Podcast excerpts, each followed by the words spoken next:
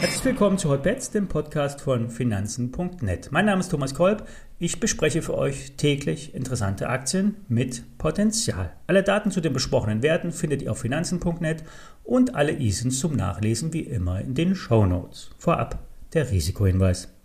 Alle nachfolgenden Informationen stellen keine Aufforderung zum Kauf oder Verkauf der betreffenden Werte dar. Bei den besprochenen Wertpapieren handelt es sich um sehr volatile Anlagemöglichkeiten mit hohem Risiko.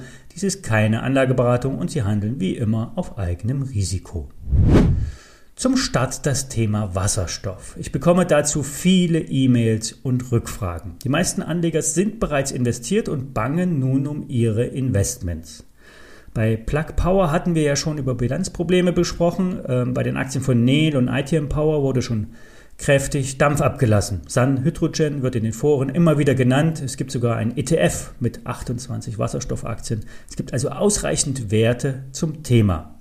Doch welche werden in der Zukunft zu den Gewinnern gehören? Es sind die Starken, die Finanzkräftigen, die Big Player. Ihr müsst euch bei den heißen Aktien aus den Foren bei Wall Street Online und Co. immer fragen, wer hat ein Interesse an den Empfehlungen und was sind das für Leute dahinter. Zurück zum Thema Wasserstoff. Bei den privaten PKWs wird sich Wasserstoff nicht durchsetzen. Das Thema ist abgehakt. Bei den LKWs gibt es verschiedene Projekte. Daimler Trucks hat hier bald äh, einige Prototypen am Start. Es gibt Einsatzgebiete für Busse, Schiffe, bei Zügen als Ersatz für Dieselloks. Ähm, Wasserstoff wird also dort überall eingesetzt werden, wo viel Energie abgerufen wird und die Speicherung in großen Tanks unproblematischer ist. Die Wandlung von Sonnenstrom in Wasserstoff und die Rückumwandlung in Antriebsstrom ist derzeit höchst ineffektiv. Das sind also alles derzeit nur Visionen. Realität ist, es werden jetzt Milliarden von Dollars jährlich in die Produktion, Transport und Vertrieb von Wasserstoff investiert. Eine Führende Rolle nimmt hier Linde ein. Der Industriegase-Spezialist ist ein Profi bei schwierigen Industriegasen. Wir hatten bereits darüber gesprochen. Linde ist zwar kein Hotstock und kein rein rassiger Wasserstoffwert, trotzdem wird Linde von dieser Entwicklung profitieren. Es wird eine Vervielfachung des Wasserstoffsgeschäfts ähm, erwartet. Wie bereits besprochen, wird im nächsten Jahr die weltweit größte Anlage für die Elektrolyse, sprich die Herstellung von Wasserstoff mit einer Leistung von 24 Megawatt in Betrieb genommen. Börse Online sagt kaufen. Bei Linde. Kaufen wird auch bei der Baderbank gesagt. Die Wertpapierhandelsbank ist ein Schippenverkäufer im Goldrausch, also bildlich gesprochen. Bader ist Market Maker, sprich Händler an den Börsen in Frankfurt, Stuttgart, München etc. Das Geschäft hatte mit dem Boom bei den Nebenwerten und Auslandsaktien extrem angezogen. Wenn viel Umsatz in die Orderbücher fließt, dann kommt das eins zu eins im Handelsgewinn an. Und äh, ja, das liegt einfach daran, dass die Handelssysteme ja eh da sind und die Händler nur noch bei wenigen Trades eingreifen müssen. Dann hat sich Bader noch frühzeitig ähm, etabliert äh, hinter den neuen Brokern, sprich äh, die Neo-Broker, Angebote wie Scalable, Gratis-Broker oder Oscar, die ETF-Plattform äh, von Finanzen.net.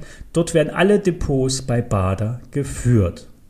Wenn dann noch die Orders der Broker direkt in die eigenen Orderbücher, zum Beispiel bei Getex, der Handelsplattform der Börse München, geschickt werden, dann landet alles bei Bader.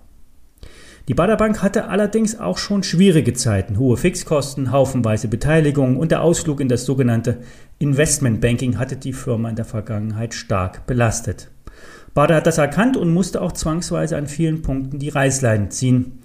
Der Fokus der Bank liegt jetzt beim Brot- und Buttergeschäft, dem Handel, sprich Market Making und dem Verkauf der Schaufeln zum Goldschürfen, sprich der Depotführung der Neoproker. Ach ja, Bader zahlt jetzt sogar noch eine Dividende, 3,7 Prozent beträgt die Rendite. Und neben den Aktien im Familienbesitz fallen die Vorstände der Bank mit sogenannten Insiderkäufen auf, sprich sie kaufen die Aktien des eigenen Unternehmens und melden dies natürlich vorschriftsmäßig an.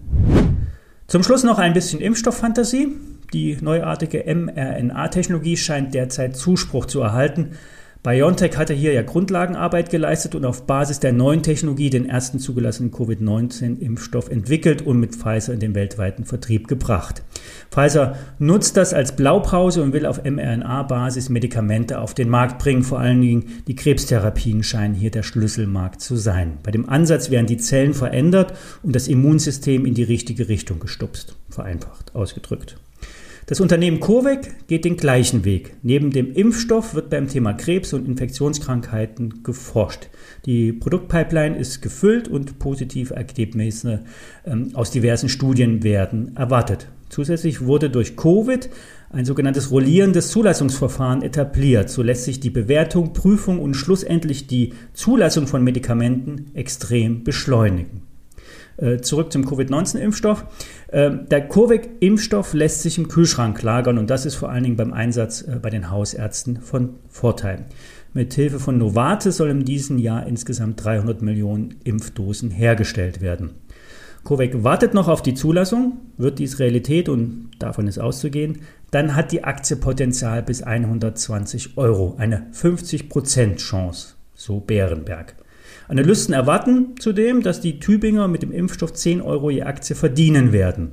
Fazit, CureVac ist ein Hotstock, also genau das Richtige für unseren Podcast Hot Bets, heiße Wetten. Das war's für diese Woche. Ich wünsche euch ein schönes Wochenende. Bis Montag in aller Frische.